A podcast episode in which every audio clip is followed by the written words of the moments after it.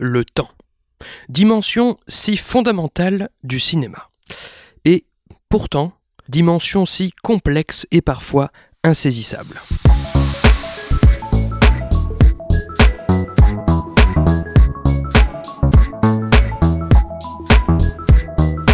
Salut et bienvenue dans ce 60e numéro de Comment c'est raconté, venant clore la saison 3 du podcast qui déconstruit les scénarios un dimanche sur deux. Aujourd'hui, implantons des idées dans des esprits avec le thriller de science-fiction américain Inception, écrit et réalisé par Christopher Nolan et sorti en juillet 2010 au cinéma. Ce high concept mindfuck, qui en aura laissé plus d'un sur le bas-côté, nous offrira l'occasion d'explorer la dimension du temps, notamment au cinéma, mais pas que. Cobb est un voleur expérimenté, le meilleur qui soit dans l'art périlleux de l'extraction. Sa capacité consiste à s'approprier les secrets les plus précieux d'un individu, enfoui au plus profond de son subconscient, pendant qu'il rêve et que son esprit est particulièrement vulnérable. Très recherché pour ses talents dans l'univers trouble de l'espionnage industriel, Cobb est aussi devenu un fugitif traqué dans le monde entier qui a perdu tout ce qui lui est cher. Mais une ultime mission pourrait lui permettre de retrouver sa vie d'avant, à condition qu'il puisse accomplir l'impossible, l'inception. Extrait de la bande-annonce. There's one thing you should know about me. I specialize in a very specific type of security. Subconscious security. You talking about dreams?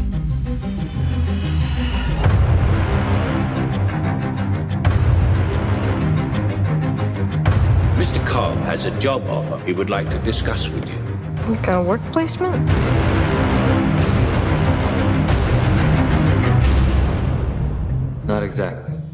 Pour changer, commençons par quelques avertissements.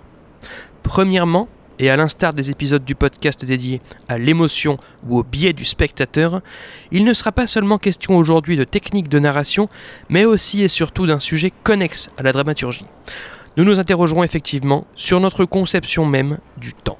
Dans cette optique, je me référerai essentiellement à l'essai rédigé par le neuroscientifique Dean Buonomano, intitulé Your Brain is a Time Machine. Ensuite, ne vous attendez pas à une explication du film, si à tout hasard certains seraient tombés sur cet épisode de Commencer à raconter dans le but d'affiner leur compréhension d'Inception. Plus encore, ce film me servira surtout de point d'appui dans ma réflexion, plutôt que d'un véritable sujet d'analyse. Enfin, et pour la soixantième fois, attention, spoiler. Alors le temps. Quel vaste sujet. Commençons du coup par en définir les contours. Buono Mano attribue au temps trois définitions distinctes. Il y a d'abord le temps naturel. Il s'agit là de la dimension même du temps, celle qui passionne notamment les amateurs de relativité générale. Qu'est-ce que le temps? Est-il le même partout? Existe-t-il un passé et un futur? Ou seulement l'instant présent? À l'échelle des terriens, et surtout du sujet qui nous intéresse, le cinéma, la conception physique du temps se confond avec la deuxième définition proposée par Bonomano, le temps d'horloge. Il s'agit là d'une mesure locale, celle permise par votre montre ou votre calendrier, celle que les humains partagent pour organiser leur journée et leur vie, secondes, heures, mois, décennies, etc. En effet, à notre échelle, et pour simplifier, la dimension naturelle du temps s'apparente à celle linéaire et absolue que nous livre notre horloge. Donc ne nous prenons pas plus la tête que ça sur ce point et autorisons-nous ici le raccourci entre temps naturel et temps d'horloge. Vient ensuite la troisième définition, le temps subjectif. Il s'agit cette fois de notre conscience du temps, une construction inexacte, encore méconnue, créée par notre cerveau et donc sujette à de nombreux biais. Comment apprécie-t-on une durée? Comment sentons-nous le temps passé? Est-ce fidèle au temps d'horloge? C'est donc principalement de temps d'horloge et de temps subjectif dont il sera question aujourd'hui et assez peu de temps naturel. Dans son livre Dramatic Construction, le dramaturge Edward Mablé remarque que l'écriture de pièces de théâtre ne marche pas que en trois dimensions, contrairement donc à la sculpture ou à l'architecture, mais aussi avec la dimension du temps, comme la musique ou la danse. De même, le cinéma ne peut pas se soustraire à la dimension du temps. Une image fixe pendant une heure et demie, bon bah c'est une photo. Dit comme ça, ça peut paraître assez bête, mais admettons que bien souvent, le temps au cinéma est surtout perçu comme une contrainte. Un scénariste doit remplir ses 90 minutes de film, et de là découle plein de problématiques.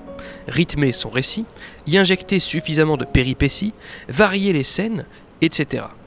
Pour le spectateur, il y a la contrainte de dégager du temps pour recevoir le film, voire de rester dans la salle de cinéma si l'œuvre ne lui plaît pas.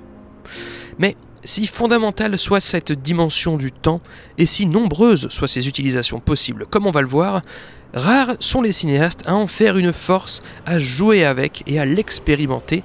C'est justement là l'obsession de Christopher Nolan.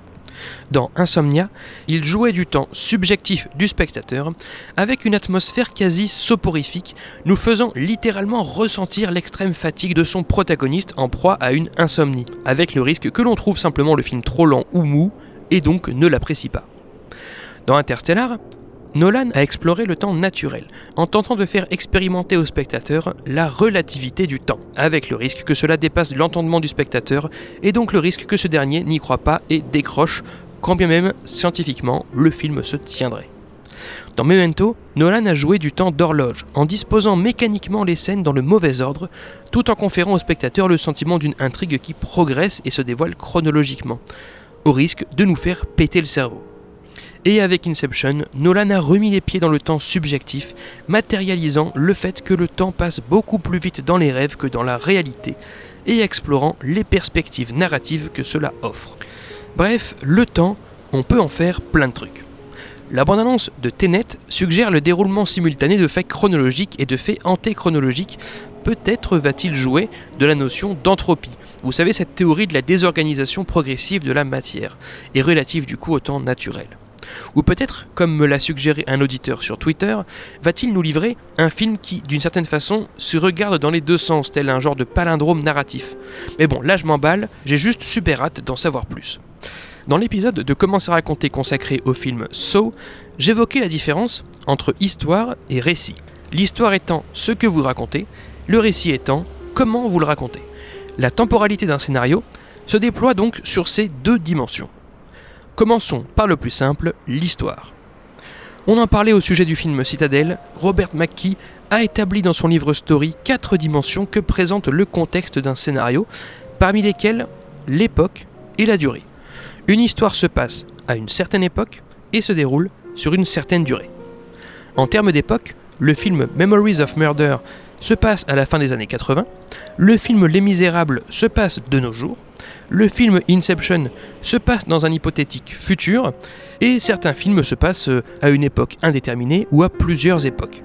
En termes de durée maintenant, Cléo de 5 à 7 se déroule sur 2 heures, Inception se déroule sur plusieurs semaines ou plusieurs mois, l'étrange histoire de Benjamin Button se déroule sur plusieurs décennies. Époque et durée, c'est aussi simple que cela.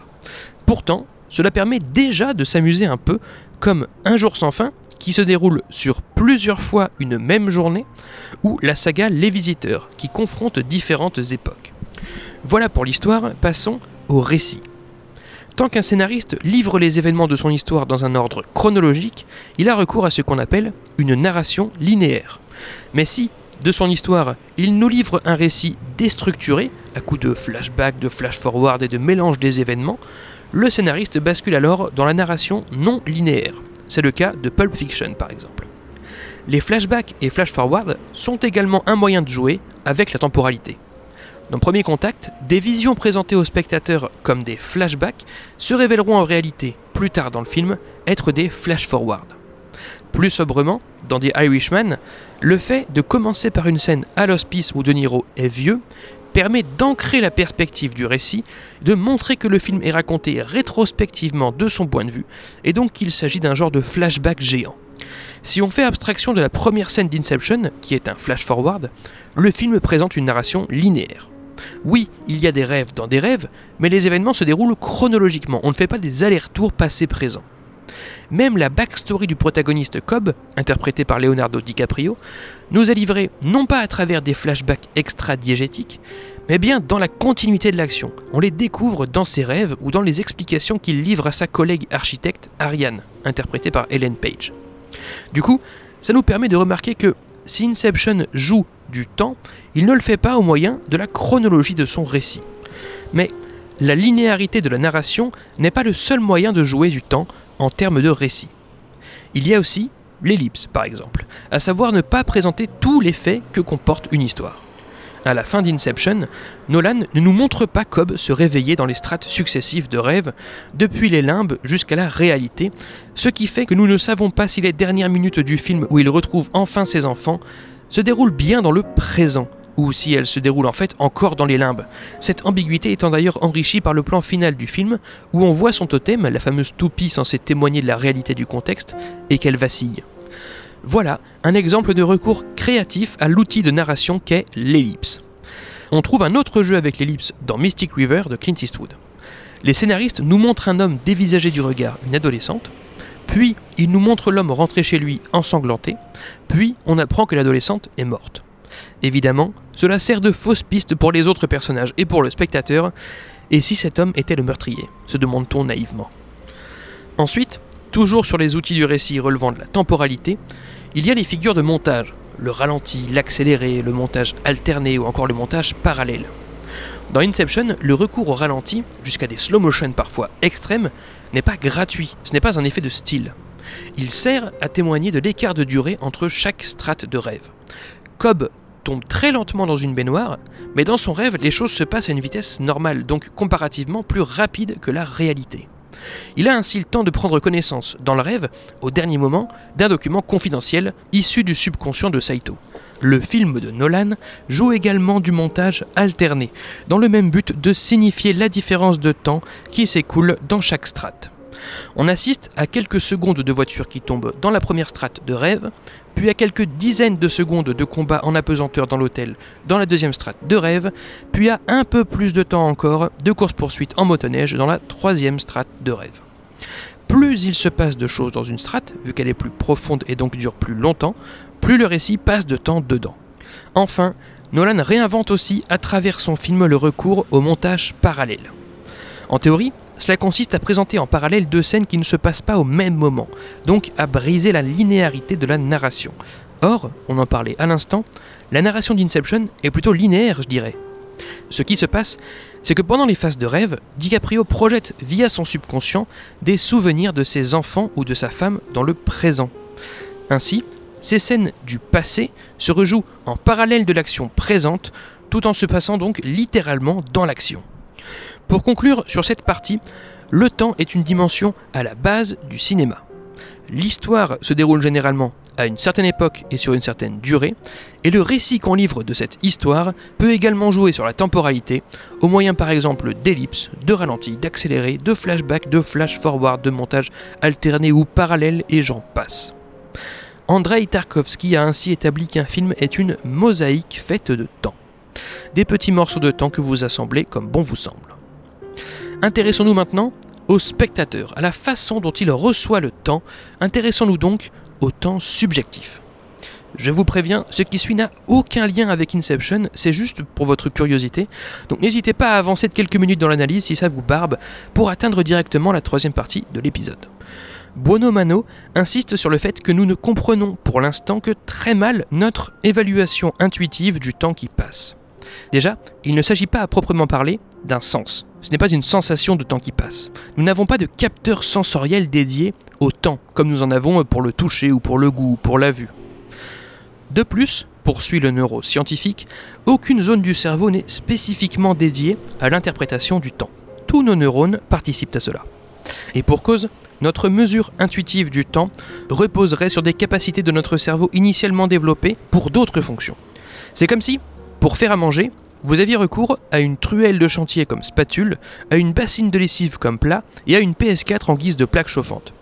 Dans ce cas, pour réaliser une action, celle de cuisiner, vous avez recours à des outils qui à la base ne servaient pas à cuisiner. Et eh bien notre cerveau, pour évaluer le temps, il bricole aussi. Ainsi, Buono Mano suggère par exemple que notre évaluation du temps et des distances serait probablement liée. Preuve en est, l'humain parle d'un temps long, d'une longue durée, ou d'un temps d'une courte durée. Il conçoit le temps comme une ligne, les événements comme des points et la durée comme la distance qui sépare ces points sur cette ligne. Notre mesure subjective du temps qui passe ne relève donc pas d'une fonction indépendante, fiable et fondamentale, mais d'une fonction bricolée d'un système D. Nous n'évaluons pas, par exemple, les minutes qui passent comme nous évaluons les jours qui passent, car le cerveau ne mobilise pas les mêmes fonctions, les mêmes zones. Enfin, nous n'évaluons pas non plus une durée qui file en temps réel comme nous évaluons une durée passée. Dans le premier cas, on compte littéralement les secondes, dans le second cas, on se remémore la quantité d'événements pour en déduire une durée. Autant un film qui vous captive passe vite et un qui vous ennuie passe lentement, autant un film dense vous semblera rétrospectivement long, vu le nombre de choses qui s'y passent, et un film vide vous semblera rétrospectivement court, vu le peu de choses qui s'y passent. Sacré paradoxe. L'une des problématiques essentielles des scénaristes est celle de rythmer leur récit afin de ne pas ennuyer le spectateur, afin que son temps subjectif ne lui semble pas interminable. Je vous réfère ici à l'épisode du podcast dédié au film Gravity, où j'énumère certains outils de narration pour assurer un rythme haletant.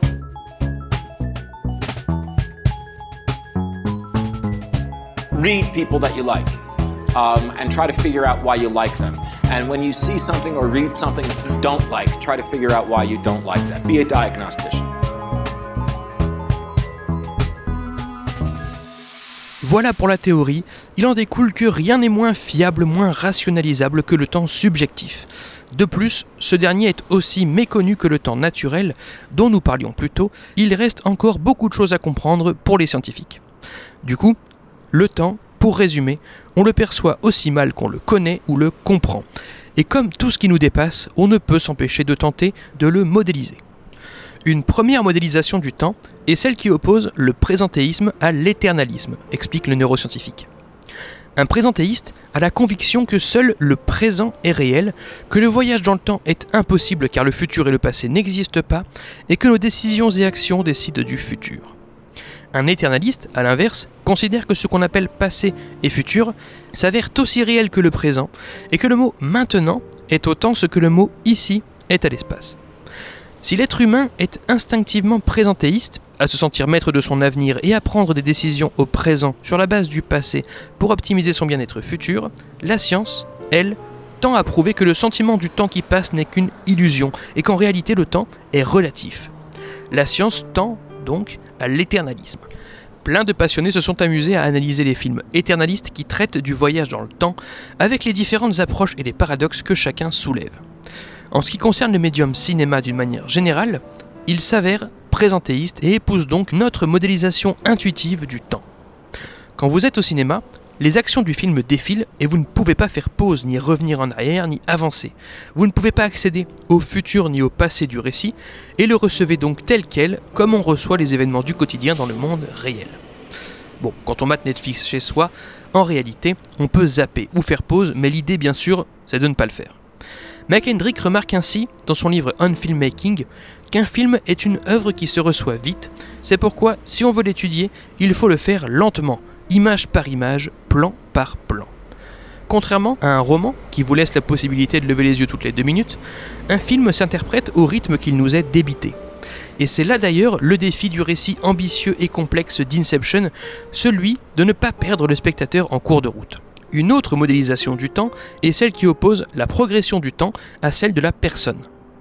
Dans le premier cas, on considère que le temps vient vers nous, genre le destin, on parle de time moving perspective, tandis que dans le second cas, on considère que nous progressons à travers le temps. On parle d'ego moving perspective. Ces deux théories nourrissent respectivement, je trouve, deux approches de l'intrigue, celle du mélodrame et celle de la tragédie. Nous les différencions précédemment dans le podcast au sujet de Goodbye Lenin. Le mélodrame s'impose au protagoniste, ce dernier doit s'acquitter de ce qui lui arrive, alors que la tragédie érige le protagoniste en héros. Ce dernier prend des initiatives et s'impose à son contexte. Pour schématiser, en tragédie, le héros crée l'intrigue et en mélodrame, l'intrigue crée le héros. Eh bien, dans ce sens, on peut dire que le mélodrame nourrit la time-moving perspective, cette idée que le temps et le destin s'imposent à nous, tandis que la tragédie nourrit l'ego-moving perspective, cette idée que nous sommes maîtres de notre futur et que nous nous imposons à lui. Dans Inception, Cobb est un héros actif qui prend tous les risques, risques qu'il fait également courir à son équipe afin de retrouver ses enfants. En ce sens, et comme la majorité des blockbusters américains, ce film implique une perspective ego-moving. Après cette longue digression sur la complexité du temps subjectif et sur notre modélisation du temps, passons à la troisième partie de cette analyse. Comment un film peut-il se permettre de jouer avec le temps? Je vantais tout à l'heure les initiatives de Nolan à jouer toujours plus avec la temporalité. Eh bien, il faut admettre que cette expérimentation a souvent un coût. Approfondissons. Le temps d'horloge, nous disions, est un outil de mesure. Mais que mesure-t-il exactement? Quand on mesure le temps qui passe, on mesure quoi? Bruno Mano suggère que nous mesurons le changement. Le temps est une mesure du changement. Les années témoignent de notre vieillissement ou de la pousse d'un arbre ou de la maturation d'une relation. Les jours témoignent de, par exemple, l'acheminement d'une commande faite sur Internet. Les heures témoignent de la rotation de la Terre. Les minutes témoignent de l'approchement d'un bus ou d'un métro, etc. Ce que mesure le temps, c'est l'évolution entre deux états, c'est un changement. Eh bien, de même, face à un film et de façon particulièrement condensée, nous assistons à l'évolution d'une intrigue, d'enjeux, d'arc transformationnel, de contexte, de symbolique ou que sais-je, la durée des films témoigne à divers rythmes de changement. De fait, lorsqu'un scénariste déconstruit son histoire et propose un récit éclaté, il brise la progressivité des événements à laquelle le spectateur s'attend. Ce dernier doit redoubler d'efforts pour comprendre l'histoire, pour comprendre son cheminement, pour comprendre l'évolution causale des éléments de l'histoire, donc pour comprendre leur changement. Ainsi, le piège à vouloir jouer avec le temps du récit est de perdre le spectateur. D'après une étude menée par des lecteurs américains de scénario, deux des principaux motifs de refus d'un projet sont de privilégier le style sur la substance et d'opter pour une complexité arbitraire. Autrement dit, les scénaristes ont un peu trop tendance à livrer des récits alambiqués sans que cela ne soit justifié. C'est pourquoi, prévient Yves Lavandier dans son livre Construire un récit, la déconstruction du récit est bien souvent un cache-misère, un aveu d'impuissance, le signe d'un manque de confiance du scénariste, à moins qu'elle soit imposée par le sujet. Le sujet justifie-t-il la déconstruction doit se demander le scénariste. Éléphante de Gus Van Sant dépeint une somme de destinées tragiques dans un temps court, ce qui justifie de suivre chaque personnage indépendamment en revenant à chaque fois au début. Irréversible remonte aux origines du chaos et de la colère, ce qui peut justifier que l'on parte de cette finalité brutale pour remonter vers les origines harmonieuses et paisibles du protagoniste dans son couple. Après, à chacun d'estimer si une déconstruction du récit est vraiment justifiée ou non. Si vous prenez Dunkerque, Nolan a désiré raconter sur une même durée de récit des événements qui, dans l'histoire, se sont déroulés sur des durées différentes. Pour ce faire, il les alterne, causant un va-et-vient passé-présent on peut reprocher à ce choix d'être finalement mécanique et artificiel, puisqu'il perd et déconcerte le spectateur bien plus qu'il ne lui offre une expérience agréable ou intéressante de cinéma.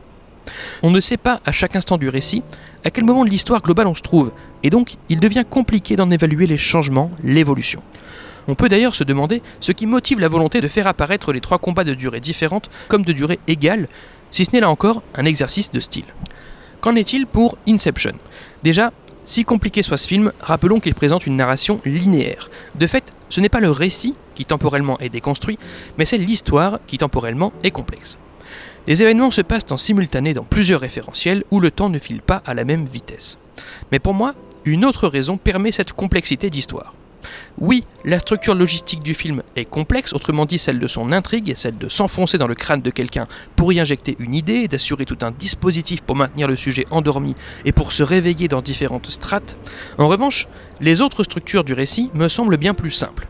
Par exemple, la structure dramatique. On commence par une situation initiale qui nous montre le métier du héros, puis vient l'appel à l'aventure quand Saito propose à Cobb de réaliser une inception contre la possibilité pour ce dernier de revoir ses enfants, puis vient le refus de l'appel puisque Cobb estime que cela est trop compliqué et risqué, puis un passage du seuil où le protagoniste choisit finalement de rassembler une équipe et de tenter le coup, puis une phase de découverte du nouveau monde où l'architecte Ariane découvre le principe de créer des rêves et d'y introduire le subconscient des sujets, etc., etc., jusqu'à par exemple un point où tout semble perdu, où la défunte femme de Cobb, Mel, jouée par Marion Cotillard, tue Fisher, la cible, dans la troisième strate de rêve, et j'en passe. Les étapes de la structure dramatique, on en a longuement parlé au sujet de Zootopie dans un précédent épisode de Comment c'est raconté, eh bien on les retrouve ici dans l'ordre attendu, au rythme attendu. Elles permettent au spectateur de garder une forme de ligne de vie et de ne pas trop se perdre. De même, Inception suit les étapes attendues d'un film de braquage. Bon, sauf qu'ici on ne vole pas de l'argent, mais on introduit une idée. Étape donc telle que décrite par la chaîne YouTube Lessons from the Screenplay au sujet de Mission Impossible. D'abord énoncer le but, quand Saito et Cobb parlent de réaliser une inception, puis rassembler une équipe, l'architecte, le faussaire, le chimiste, etc. Puis énoncer les futurs obstacles, ici basés sur les relations entretenues entre la cible et son père. Puis énoncer un plan, en l'occurrence faire croire progressivement à la cible que son père voulait qu'il démantèle son héritage plutôt que de le garder. Puis exécuter le plan, nos protagonistes privatisent un vol où ils piègent la cible, le drogue pour l'endormir et lancent la simulation du premier rêve.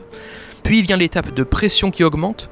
On apprend très vite que les projections de Cobb peuvent tout casser, que le sédatif est si puissant que quiconque meurt dans un rêve tombe dans les limbes, et que la cible a été entraînée contre les gens comme Cobb et donc que son subconscient est virulent. Puis vient un enjeu d'urgence qui s'ajoute. Ici, c'est le personnage de Saito qui est touché par une balle dans la première strate de rêve, donc la mission doit se terminer avant qu'il ne meure. Puis évidemment, rien ne se passe comme prévu et les personnages doivent improviser un nouveau plan, en l'occurrence retourner la cible contre son propre subconscient. Et bien toutes ces étapes, intuitivement, nous les connaissons et les repérons du seul fait d'avoir vu des films de braquage. Et cela contribue à nous donner le sentiment de comprendre où le film va. Enfin, l'histoire de Cobb, sa backstory, nous a dévoilé progressivement, étape par étape, tel un récit d'enquête. On apprend qu'il veut revoir ses gosses, puis que sa femme est morte, puis que l'opinion publique pense qu'il l'a tué et c'est pourquoi il ne peut pas revoir ses gosses, puis on apprend que sa femme s'est tuée en pensant être dans un rêve, et enfin on apprend que c'est lui qui, sans le vouloir, a mis dans la tête de sa femme l'idée que la réalité n'en était pas une. Je vous réfère à l'épisode du podcast consacré à Old Boy où je parle de cette structure particulière des films d'enquête, centrée sur le dévoilement progressif des circonstances de décès de la victime.